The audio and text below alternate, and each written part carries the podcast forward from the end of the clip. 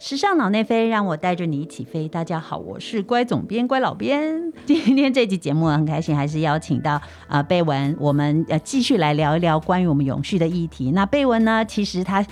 嗯，其实呢，他现在呃研究严格说起来呢，他其实是一个。呃，从服装设计研究所刚刚毕业的学生，但其实他自己本身也已经是呃设计呃永续设计比赛里面的很有得到非常优异成绩的这个呃得奖者。他在 Redress 的这个比赛里面拿到了亚军。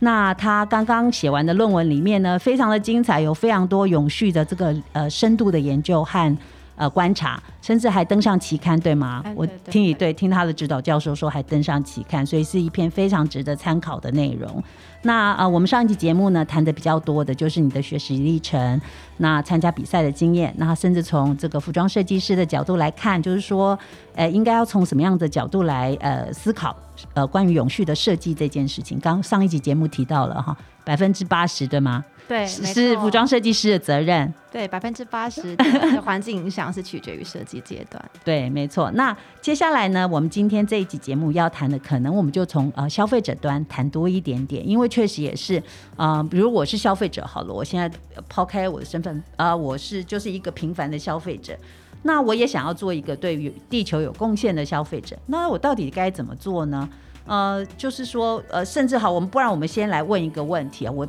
非常非常常被问到，就是说关于快时尚这件事情，我到底有什么感觉？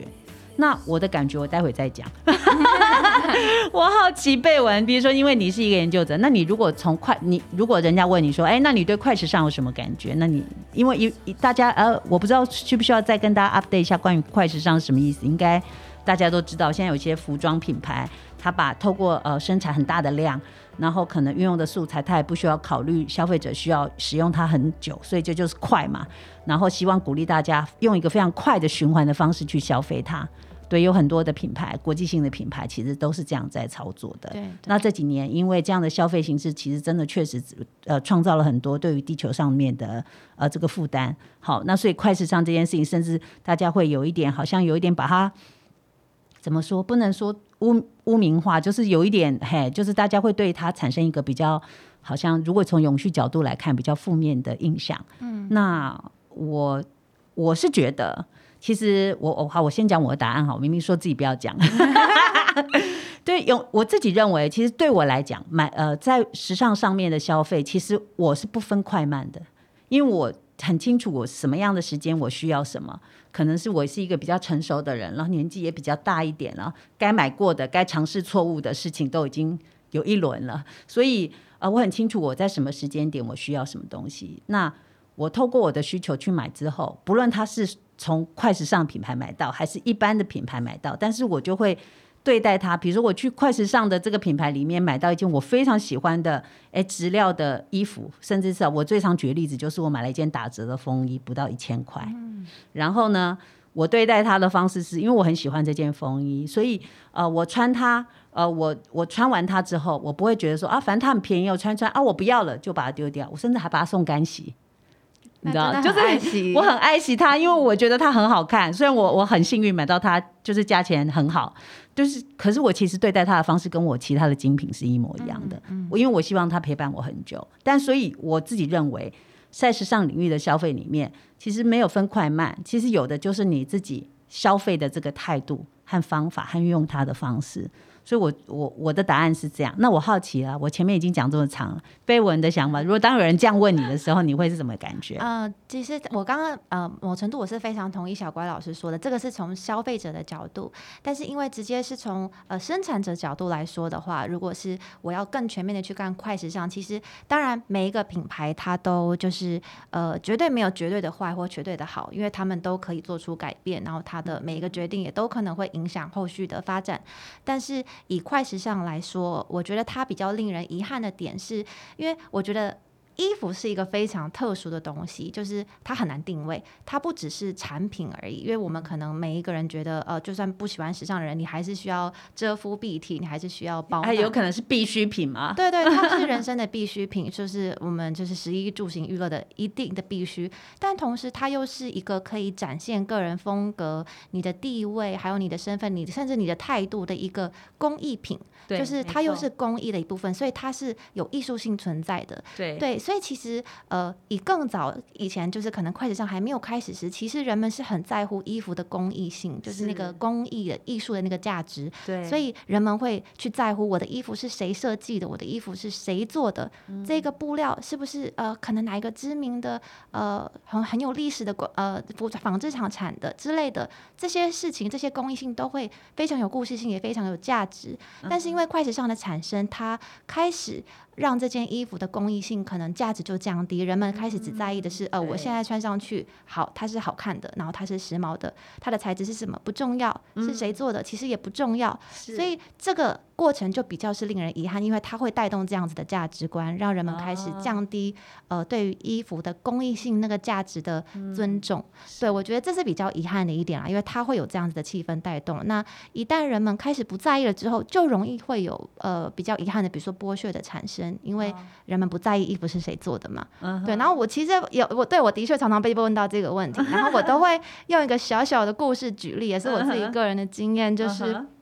我就突然想到的是，就是比如说我们平常如果跟朋友在烤肉啊，对然后我们烤肉时，我们就突然哎想要喝可乐，就想说哎那去买个纸杯，你就立刻去超市买了一个纸杯。对其实你完全不会 care 那纸杯上即即使印了很丑的印花，你还是会买来用，因为你现在当下需要，然后又觉得哎我看一看最便宜那个我就买来用。对对，那我们对于纸杯就是这样子的态度。是可是我就突然想到，因为最近政府的那个减速政策，所以我就觉得，哎、我是不是要挑一个好好的、漂亮的那个环保杯来给自己装饮料？于是我就开始，因为我想要买个好杯子，嗯所以我就开始在意，哎、这个杯子的产地是哪里？对然后这个杯子是哪个品牌做的？这个牌杯子它是用什么材质做的？我都会觉得，因为我要用很久，是所以我在乎的是，哎、我喝的这个装的饮料是不是健康？嗯所以我会开始在意这些细节，因为它的工艺性被重视，即使它的价格比较高。啊对，所以我觉得这好像就可以比拟的是，当衣服它也是这样子的东西存在时，其实它的公益性、它整个产业链包含人文的环境的，它的价值都会被重视。对，没错没错。所以我我我觉得对你刚刚呃贝文也讲了一点，很也也是我之前每次谈到永续的时候的感觉，我就觉得说很多人都会问我在聊的讨论这个议题的时候，都会说那到底该怎么做？我们到底该怎么做？其实我觉得某一个程度，其实消费者也是，其实消费者是一个很大的关键，因为永续。呃，确实没错。其实它是设计师跟消费者，其实这个是一个，也是一个循环的关系。设计师做出来以后，他一定也是要符合消费者的需求对。消费者有了这样的概念以后，他持续的去消费这样的产品，那这个品牌才活得下去，于是产生一个可以可以动的循环。那所以我觉得现在消费者很困难一点，就是真的我们被各式各样的便利宠坏了，对不对？因为其实坦白讲，严格说起来，永续它其实是一个不是绝对不是一个比较便宜的事情。是，甚至是一个比较昂贵的事情，因为你要符合这么多的取材，或者是说呃制流呃制作过程，其实它不会是绝对不是这么呃怎么讲便便容易变成一个很便宜的事情。那所以就变成是呃，他一方面是他他要是他有可能你付出的代价会比较高，是好，那所以呢，就大家就如果假设就是贪便宜、贪方便的话，自然他就不容易产生这样子的消费行动。所以我觉得消费者其实是需要被灌注很多呃观念和概念，因为其实我觉得永续，刚刚前面被文讲，前面我们上一次录的那一集和一直谈到现在，我不知道，我觉得消费者要去懂永续这件事情，其实是不是一件很浅的事情。对他真的要谈的话，可以很，就是他真的也是一个大学问，是不是？是是，但是就像我刚刚也是上一集跟小乖老师提到的，嗯就是我也同样是觉得说，其实从任何人的角度，我们如果今天是设计师，我们当然就是从设计师的角度；但如果今天是消费者，我一样从消费者的角度去做出有责任意识的决定。那其实我就是在做永续的决定。对。对对对，所以当所以我觉得消费者也是一个很重要的关键啦。对你怎么样能够去尊重这样子的价值，没错。然后改变你自己的消费消费观念。你真的不要，比如说呃，怎么讲，把任何东西都变成卫生纸的这种消费消费心态。那对这样永续的永续的消费行为才会比较可能被建立起来。对对对，嗯，其实我也很喜欢小龟老师刚刚说你就是很爱惜风衣的这件事。对，因为其实我认为，因为也问过有呃朋友问我说，但是永续的产品都很贵啊，嗯，对，那所以我只买得起可能快时尚的价格。但嗯。是其实我觉得，如果身为消费者，我们都很珍惜我们东西，这绝对你就是在做一件很有有很永续的行为。只嗯。是有时候快时尚产品没办法让你撑那么久，对对，这可能也是一个问题，因为它本身就不是非常在在意公益性质的话，它可能即使你很爱惜它，也没有嗯办法到用很久，这个问题会产生。也是没错。好，那我们现在就是要给消费者多一点的，你知道，多一点的观念了。所以你经过这么长一段时间的研究啊，你觉得呃，永续时尚的它的真正的核核心是什么？那就是在台湾的时装产业里面，其实我想你在呃学学习的这段过程，你一定也也有接触到，或者老师告诉你，或者是这个台湾的纺织产业在永续这一块也很努力的进行，非常的多。对，那从你的角度来看，你这段时间的接触，那你也跟国外的这个这些很很多厉害的评审们也互动。那你觉得台湾在永续发展的部分，你现在有看到一个什么样子的？就是现在做了什么吗？然后有有什么样未来的一个发展的机会、角度或潜力吗？你有没有有没有这方面的一些心得想要跟我们分享？好啊，那我觉得我好像可以稍微分享一下我自己对于永续还有环保这两个议题的心得。好，就是呃，我觉得这两个议题蛮容易混在一起的。嗯对，就是到底永续等不等于环保？嗯如果永续时装到底等不等于环保的衣服呢？嗯就是呃，这个就可以从我之前呃，因为参加比赛的关系，我也嗯很有荣幸就受邀到香港的一个大学做一场线上的演讲。啊对，就是跟他们分享呃呃永续设计的的的，还有循环设计的一些呃经验分享，这样。结果有个同学他就非常勇敢的举手，哦就呃问我说，嗯哎、但是他认为真正的永续。应该就是设计师不要再做衣服了，对对，因为应该是说的也是。对对对，他就说永续应该是要鼓励大家都穿你已经有那两三件就好，嗯。这样才是最好的。啊对，那我其实觉得这个问题非常有有趣，有趣，因为这个又问题一问呢，就让我脑中有一个很清楚，好像可以解答我对于永续跟环保这个议题的划分。嗯，就是怎么说？他其实他没有错，我觉得今天如果有任何人，他可以因为爱或环境的因素，他可以因为两三件 T 恤他就满足，每天穿这样他就非常开心，那真的是值得嘉许，因为他做了一个非常环保的行动。但是我认为环保它其实是呃视角是不同的，环保它是从环境的议题出发，然后去检视人类的责任，所以我们应该要做出啊、呃就是更对环境友善的行为。那他可能会决定说我不要再呃买衣服了，但是再做更过多的消费行为，对对对，嗯没错。但是永续它的价值是不一样的。我认为永续它其实是从人文，更多是从人文的角度出发，它也非常肯定的是人类在这个社会上面的发展，还有我们的技术的进步，这些都是很重要的价值。包含服装设计，包含任何产品设计，都代表的是人类的创造力。这是个，这也是一个非常重要的价值呈现。所以这这个还是不能亡。对对对，就是这部分要保留，但是呢，我们必须要在。不会造成下一代人需求受损害损害的状况下，满足当代人的需求。对，所以它跟环保的界定有一点点不同。它其实除了环境议题之外，它也把人文放进来。嗯，对对对。然后刚刚小郭老师有问到，就是关于台湾目前在做的事情嘛，我自己也是觉得。呃，我因为我也自己觉得哇，台湾的那个纺织业真的很厉害，对对，有非常多你意想不到的东西都可以回收做成就是纱线，对，没错，对，然后再做成衣服。然后我自己是觉得，其实台湾在我心中的意象，可能大家对于每个城市都会有既定的风格，觉得某个城市代表特别的风格。可是我觉得，就是我自己的家乡台湾，让我感觉它就是不用特定风格，它是一个很多元、百花齐放的地方。所以我自己是觉得，我们好像其实蛮适合发展的是，以目前来讲，呃，我自己的观察，觉得台湾的呃时装。呃，在永续这一块特别在推的就是所谓的可能是机能性的呃纱线、机能性的服装等等，因为这是我们的强项。是但是好像可以再多推一些人文的部分，因为永续其实它也很着重人文。那这个人文的层面是很广的，比如说如果有哪个品牌，它要倡导的是，哎，那我们来量身定做旗袍好了，这也是一种永续，因为它看重衣服的价值，然后同时它也是呃需要多少量我们就产多少衣服，我们不要制造多余的垃圾，这是永续的一种呈现。对，然后或许有一个品牌，它可能呃，比如说它非常在意某个快要失传的工艺，这个工艺是台湾独有的，那它把它保留下来，做成珍贵的衣服，这其实也是永续的一环。对，所以我觉得永续的面向是很多元而且独特的，好像是除了环境之外，我们也可以更去看看人文的那一面。嗯，对没错，很有道理，很有道理。就是说，呃，其实就是让我回想到去年，其实我我测的那个台湾近代时装史的展，其实在最后一个展间有一小一小区，说一小一个小岛啊、上面有几有呃，算是一个子子题，上面讲的就是关于永续。那其实就是邀请了呃现在的呃就是服装呃现在已经在台面上的服装设计师提出他们所以对于呃永续的这个部分他们的作品。嗯，那其中呃有特别是有一位设计师的作品，我印象非常非常深刻，就是其实谈的谈的那个永续的呃观念就是。你如何让一件呃一件服装？因为我为什么我们常刚刚就在讲，就是说这件这个作品，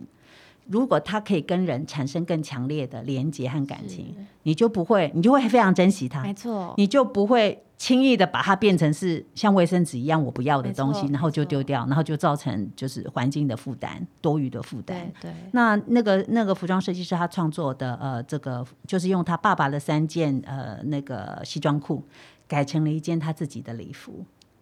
对他等于是把他他对于他爸爸的感情其实是穿在自己的身上，然后放在这个作品里面。嗯，那我觉得这就是一个非常强烈的对，哦，关于永永续永续上面的一个很强烈的行动。其实我觉得，嗯，对啊，设计师其实呃，那当然还有其他永续呃其他主题的设计师，有些人他是尝试了一些觉得，哎，应该是已经是可以回收的素材，他把它重新拿出来，重新 redesign，那变成一个新的设计的感觉。那或者是说同类型的东西，把它累积在一起。变成一个固定的素材的创作，其实永续最困难，还有一点就是它有点，如果像是呃怎么讲旧旧衣改造或是旧物重新的所谓 upcycling 的概念的困难度是在于它的素材很难重复，对，它没办法量产，所以有时候会很难变成一个呃应该怎么样，就是像是这种量产量产概念、诚意量产概念里面的这个一个机制，有时候又有这一类的问题。但是我觉得那一次看到那么多位设计师，啊，他们各自在不同的面向上面都做了一个很好很好的实验，但是还没有出现刚呃，就是贝文这次去 呃比赛的作品啦，就是这么有趣，就是七角版的这个组合的这个这个作品。对我就很期待未来你还可以在这个部分有什么延伸和发展，真的变成一个台湾时装界的这个叫什么？我们刚刚用那个什么，嗯，乐高。对对对，像玩具一样，对，对对对，像玩具一样，非常的有趣。好，那嗯，所以呃，好，话说回来到这边，那我觉得永续的时呃时的这个学问其实也蛮深的。那你如果假设是你站在你要呃鼓，就是你你如果沟通的对象是消费者的话，那你会想要怎么样跟消费者来聊关于或者是建立他们脑子里面对于永续的一个一个一个观念，一个消费观念呢？嗯嗯哎，对，其实因为刚好小乖老师那时候没办法来我的毕业展，因为对确诊很可惜。但是其实我自己就是因为那个展览的关系，我就准备了一张类似像小名片的东西了。哦，对，那其实那上面呢，我就印有了六个我觉得消费者可以呃可以直接去执行的一些永续的小 tips 这样子。哦，对，因为我觉得呃，就是其实我以我自己如果都在从事就是设计师视角的呃，对于服装永续的一些设计方法的话，那是不是其实我在跟别人聊起时，我也可以很快的跟大家分享说，诶，那你身为消费者，其实你也就是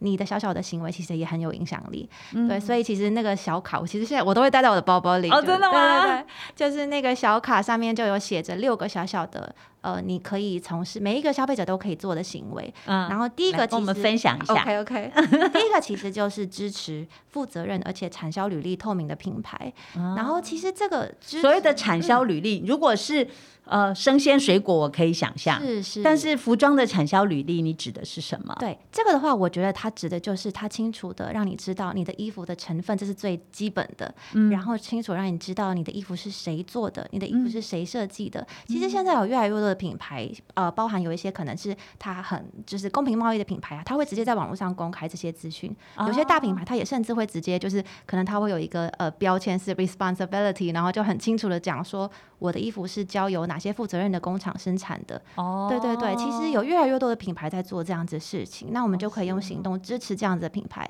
因为我们的支持他们就会壮大。那其实这些呃更永续的价值，哎，没错，讲讲讲到 keyword，我打断你，你说什么？我们的支持就会让他们壮大，对不对？我觉得这是一个很重要的观念。好，不好意思，打断你继续。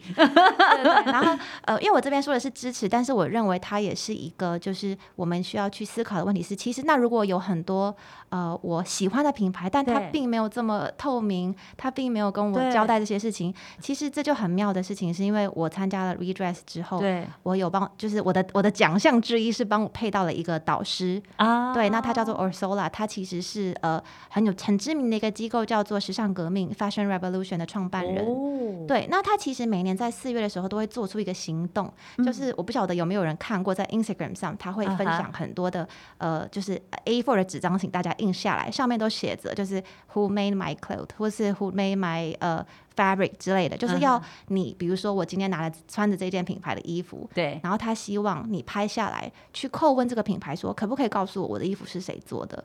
哦，对对对，他是一个在反向的，没错，他在做这个行动，他是在做这样子很有力的一个时尚革命的行动的一个主导者，这样子。对，那其实一方面，我我觉得这也是我们可以在生活环境当中就是执行的是，比如说今天有一个小小的品牌，我真的好喜欢哦，但是如果当消费者开始去在意时，我相信品牌也会。在意的，因为他们在意消费者的感受啊。对对，所以如果我今天开始，我都固定这里买衣服，可是其实我从来没有问过说，哎，请问你们的布料都是呃用什么布料？可以让我知道吗？是对你们的呃衣服是在哪里制作的？可以让我知道吗？其实当你开始在意时，他们也就会开始在意他们的生产模式。没错，因为可是因为过去我觉得很多的不透明，就是在于说有很多的呃品牌，对很多品牌来说，有可能这个部分就是他们的。秘密就是他们的他们的资源的秘密，嗯，对对对，所以可能呃，就是过去，那当然一方面消费者也可能没有办法，呃，就是就是广阔的那么了解到这一些，对，所以就变成是这个部分确实也是不透明。所以之前也有一部很很可怕的快时尚的这个纪录片，对，就拍到他们的那个生产地虽然是在英国，但是是在一个非常可怕的。对，非常可怕的工厂里面，其实呃，提供给这个劳工就是其实都是一些很低低薪的移民，然后很不好的待遇，对，那很不好的这个工作环境，其实真的是有，即便是你说 Made in England，但是呃，有可能都会潜藏的这这一类的，你不知道不不清楚它究竟背后是一个怎么样的生产环境。对，对啊，对啊。好，哎，那刚还还有哪几点？还有一对对对，还有一些没讲完。第第一点就是这个，可能大家比较没有。比较不会常做的啦，所以我们可以开始执行。然后第二个就是，当然就是我们在采买衣服的时候，你选择品质好的，对，而不是选择量多的。所以你可以就是呃不用这么常买衣服，可是你一买的时候，你可以选择你真的很珍惜、你会穿很久的衣服。没错，对。然后第三点就是，呃，我们都可能可以开始学习，我们要怎么了解我们的衣服的布料，我们怎么正确的照顾它。因为有时候我们只是不小心，真的好喜欢这件衣服，结果啊。运动用太高温把它打破了，然后它就只好被你丢在垃圾桶，非常非常有可能。对，所以我们开始去了解这个衣服的材质，你好好的对待它，就像你买了很高级的食材，你不可能会乱煮它嘛。对对对，所以没错。如果我们好好的对待它，这件衣服也会陪你很久。对对，然后第四点就是，呃，也是开始鼓励大家可以去开始购买二手的商二手的产品，或是当你不穿衣服时，你甚至可以跟你的朋友交换，因为哦，对对，哎，这件事情我二十多年前在纽约就做了这件事。啊，我刚好是去纽约，就是短暂的住了一段时间。其实我觉得有很多事情，在当时二十多年前的纽约，我还不知道这个在永，这个是永续，那时候还不懂什么是永续。可是他们默默的就已经是这么做，比如品牌，就是朋友会。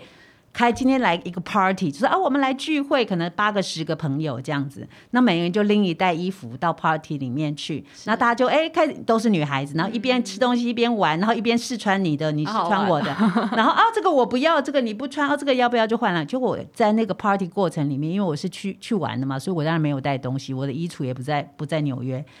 我带了一件非常漂亮的大衣，非常喜欢，很经典的 cutting。太划算了，真的。然后那个那个粗毛呢，真的是非常非常的精致，我到现在还挂在我的衣橱里面。然后我只是用我很开心的友情去换的。太棒了，但是这对啊也非常的永续啊，就像你刚刚说的，所以其实它可以变成一个很有趣的事情。对，没错，因为其实数据也是显示，我们平常不是呃，我们可能都以为旧衣回收箱里都是一些啊，可能大家穿破的衣服才会拿去丢回收桶嘛，其实没有。我们那时候看了数据研究也吓到，其实平均被丢到旧衣回收箱的衣服都只被穿过七次，就代表大家其实是因为他觉得它过时了而不穿对它，不是因为它破了。对，所以其实如果这个衣服它被做出来这么辛苦的做出来，因为衣服是布料做的，布料是工艺，然后人工去车缝它也是工艺，也是设计师设计的。如果只被穿七次就丢掉，实在是太可惜了。所以如果你不喜欢，你可以分享给你的朋友，或是就买到二手商店，都是一个很好的方法。对，我们应该来倡导一下这样的 party 哈，好久没有这样子玩了。嗯，好啊，还有吗？对，最后一点了。好，啊已经最后一点了。对对对，就是哦总，OK，共我自己是列了六点了。那最后一点嗯其实很简单，就是开放心胸去一直的、一直的愿意接受新知跟学习。哦，对对因为这当个也永，这也跟永续有关吗？你要好好解释一下。对，其实觉得最重要的，所谓就是刚刚小乖老师也提到的，嗯其实整体而言，这些所有东西都是责任的意识。是对对对，就是当我们的责任意识，但是我们其实也需要了解更多事情，我们才能知道哦，这件事情我也能多负一点责任。对对，包含我可能对衣服的材质也更了解，对包含我对衣服的制成我可能更了解，所以我可以去选择好的那一个。对对对对，所以知识的话，其实它也影响很大。对，没错。因为就像我们刚刚前面重复的在说，因为永续真的不是一个很浅的事情，嗯它其实需要你花一点花一点精神去理解的，嗯，然后你才知道你现在做的这个行动是不是符合它，是不是在永续的道路上面，或者是方向上面。对对，如果你你不知道，你真的不知道怎么样去做选择，所以呃，前段时间我也跟一个刚好也是另外一个访谈，那我觉得那个受访者讲了一个也也是很。也许对于消费者来说是容易，比较容易一点，就是说，可能品牌它对于呃越来越多的品牌，或者是说有愿意往永续方向去尝试的品牌，它可以清楚的宣告它做了些什么事情，然后当消费者很容易的去知道它是一个被信赖的永续的品牌之后，他就跟着他走就好了。是那就变得比较容易，是就是说是，OK，你知道该怎么做，因为百分之八十你都做对了嘛，嗯那我就跟着你，对。那所以我觉得对消费者来说，也许如果你对这些知识可能不不够清楚，但是如果你能够啊、比如说跟上某一些特定可能在这些领域里面或者永续的这个知识里面做的是比较对的，你就跟着他了。对那你就不会那么那么辛苦，就是哦，我好像要读了一个硕士或博士，我才知道 永续该怎么做。希望有越来越多的品牌或设计师可以开始有有有这样的方式去去去教育或者去影响，好、信任他的消费者。我觉得这个可能对于消费者来说，对会会稍微来的轻松一些些。更直觉。更直觉一点哈、对我觉得刚很有趣，你刚刚讲的就是愿意吸收新知也是永续的部分，我要让脑子也你知道持续的永续，但是最近它也比较累个一点。对，因为我们也是必须持续吸收新知，看哪些又有哪些好的品牌出现了。对啊，很棒很棒。好，今天非常开心，那贝文跟我们分真的非常分享很多，但是当然永续这个领域是这个议题是非常的大的，那它也没有一个标准答案，但是只要我自己认为啦，就是只要你有一个嗯，就是一个。应该怎么讲？这样讲也奇，不知道会不会太奇怪？就是有一个很慈悲的心，就是你爱爱护，你知道你对于人，你对于人有感情，你对于地球有感情，对于环境有感情，你自然你就会去做一个有感情的选择。是那我觉得应该就离永续不远了吧，这是我个人的感受啦。好啊，那贝文最后我们要针对永续的部分，还有什么要跟大家分享的这个 ending？安定哦，我自己就是、对，就是其实刚刚也提到很多遍了。我其实觉得永续它就是建构在负责任的行动上面。对对，所以其实我们每一个行动之前，我们都可以多想一点点，我们就会离永续更近。对，大家不要把它想成一个很很很很累的事情哈，其实它是一个你有一点对的观念，就随手随手都可以去做的东西。对，所以我们一起加油。好的，好好，那今天非常谢谢贝文，那期待呃之后还有其他的一点哦，你的 project 新 project 学。好，等你做完之后。有机会再邀他回来节目跟大家做分享。那呃，如果你喜欢我们的节目吧，那欢迎你呃 follow 我们的 Facebook 或 Instagram。那我们就下周节目见喽，拜拜！谢谢大家，谢谢贝文，拜拜，谢谢。